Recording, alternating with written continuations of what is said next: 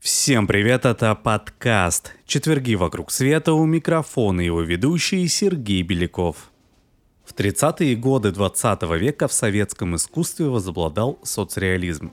Портретные и скульптурные изображения показывали крепких, спортивных людей с идеальными пропорциями фигур и уверенным взглядом. Одним из символов эпохи стала скульптура «Девушка с веслом», выполненная Иваном Шадром в нескольких вариациях. По одной из версий натурщицей Шадра стала студентка Института физкультуры Вера Волошина. Якобы скульптор увидел девушку во время тренировки в бассейне, когда она прыгала с вышки в воду. Шадр предложил спортсменке позировать для будущей скульптуры, и та согласилась.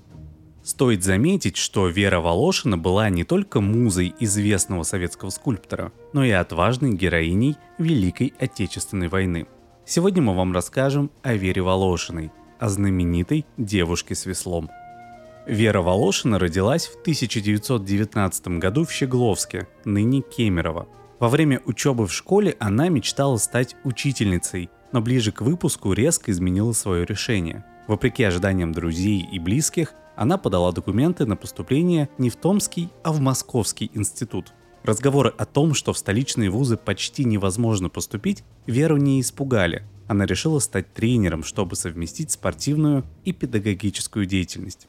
Упорство Веры оправдало себя. Девушка стала студенткой Московского института физкультуры. Тогда ее, вероятно, и увидел Шадр, любивший творческие эксперименты.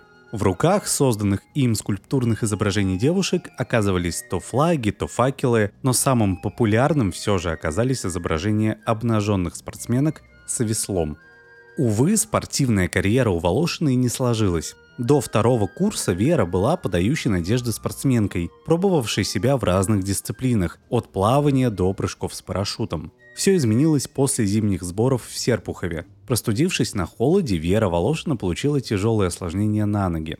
Тренер осторожно сообщил ей, что о профессиональной карьере можно забыть. Тогда она перевелась в торгово-экономический институт, где училась до лета 1941 года. Напоминанием о спортивном прошлом Веры стала скульптура «Девушка с веслом», над которой Иван Шадр трудился в 1936 году. Правда, личность основной натурщицы до сих пор остается спорной. Скептики полагают, что во время работы Шадра над «Девушкой с веслом» Вера Волошина была еще слишком юной, а значит, не имела отношения к его творчеству. Защитники версии о натурщице из физкультурного института, напротив, придерживаются мнения, что скульптура имеет очевидное сходство с верой. Согласившись на смелый эксперимент, спортсменка, по слухам, неловко чувствовала себя в мастерской. Поговаривали, что Вера даже настояла на том, чтобы во время работы рядом с ней находилась жена скульптора. Оригинал скульптуры планировалось установить в парке Горького в Москве, но сперва творение Шадра должно было одобрить партийное руководство. Реакция на скульптуру оказалась неоднозначной. Критики Ивана Шадра говорили, что тот создал нечто слишком смелое.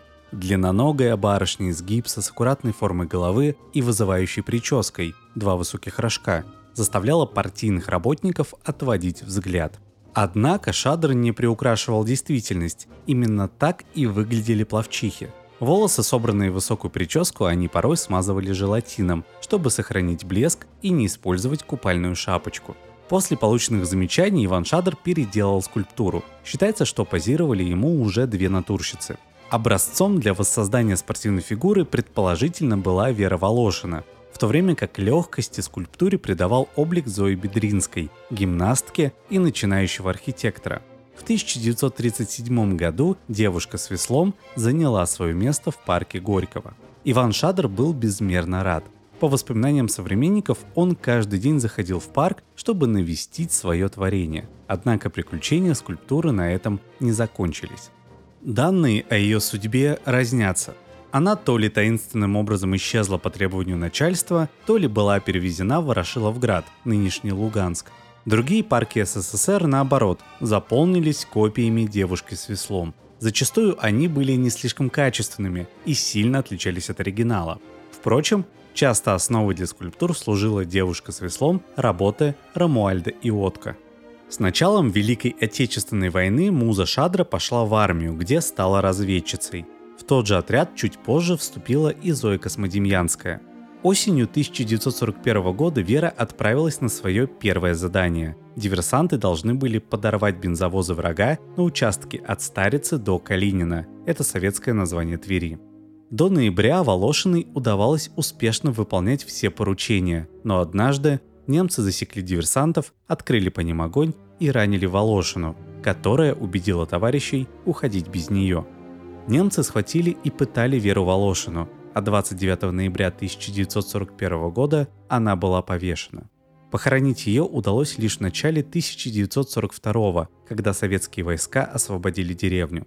Судьба девушки оставалась неизвестной на протяжении 16 лет, Останки не смогли опознать перед погребением, а местные жители и вовсе перепутали Веру со своей односельчанкой, которая оказалась жива. По трагическому совпадению, оригинал девушки с веслом предположительно был уничтожен под обстрелом той же осенью, когда погибла Вера Волошина. В то время как о подвиге Зои Космодемьянской узнали почти сразу, про геройский поступок Веры Волошиной стало известно только в конце 1950-х годов, благодаря расследованию журналиста Георгия Фролова. Изучая биографию Веры Волошиной, он также узнал, что незадолго до начала войны девушка собиралась выйти замуж. Ее избранником был друг детства Юрий Двужильный. 21 июня 1941 года Вере подарили свадебное платье из белого шелка. Сегодня оно находится в экспозиции Нарафаминского краеведческого музея. Юрий Двужильный погиб в 1944 году во время военной операции «Багратион» на территории Белорусской ССР. Память о молодых влюбленных, которым не суждено было прожить долгую жизнь вместе, необычным образом увековечили в их родном городе. В Кемерово улицы Волошиной и Двужильного пересекаются. В 1994 году Вера Волошина была посмертно удостоена звания Героя России. А на этом все. Это был подкаст «Четверги вокруг света». До новых встреч!